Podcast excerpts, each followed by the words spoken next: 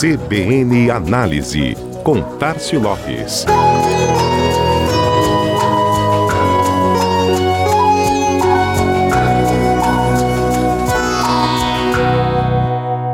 O consumidor brasileiro e a pandemia. Mudanças de rotina no presente, desejos simplificados para o futuro. O grupo de pesquisa de mercado Cantar, proprietário do Ibope, presente em mais de 100 países e contando com um time de mais de 30 mil funcionários, divulgou a quarta onda do seu barômetro Covid-19. Um estudo que, a partir das impressões de mais de 25 mil consumidores em 30 mercados, avalia periodicamente comportamento, o que muda com o avanço do novo coronavírus mundo afora e, nesta edição, os desejos das pessoas para o pós-pandemia.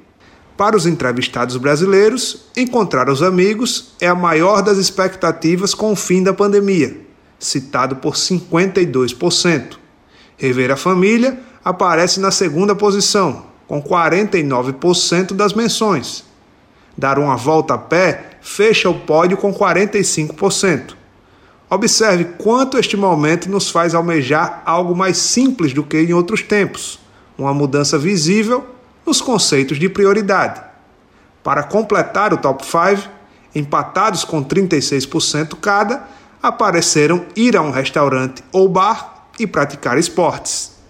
O levantamento também apontou que desde a última semana de abril chegou a mais de 3 entre cada 4 o número de brasileiros que declararam já sentir o impacto do coronavírus nas suas rotinas e mais da metade, 58%, passaram a se preocupar ainda mais com o futuro. É tanto que a possibilidade de sair de casa foi o campeão entre os fatores que fazem falta durante o isolamento, citado por metade dos entrevistados. Liberdade e as interações sociais aparecem na sequência. Falando em interações, o uso das redes sociais é um dos pontos de atenção na versão brasileira da pesquisa. Somos o país que mais utiliza o humor para lidar com a pandemia. Que marca, hein? 45% dos usuários replicam memes e piadas. 32% usam as redes para mostrar a rotina de distanciamento.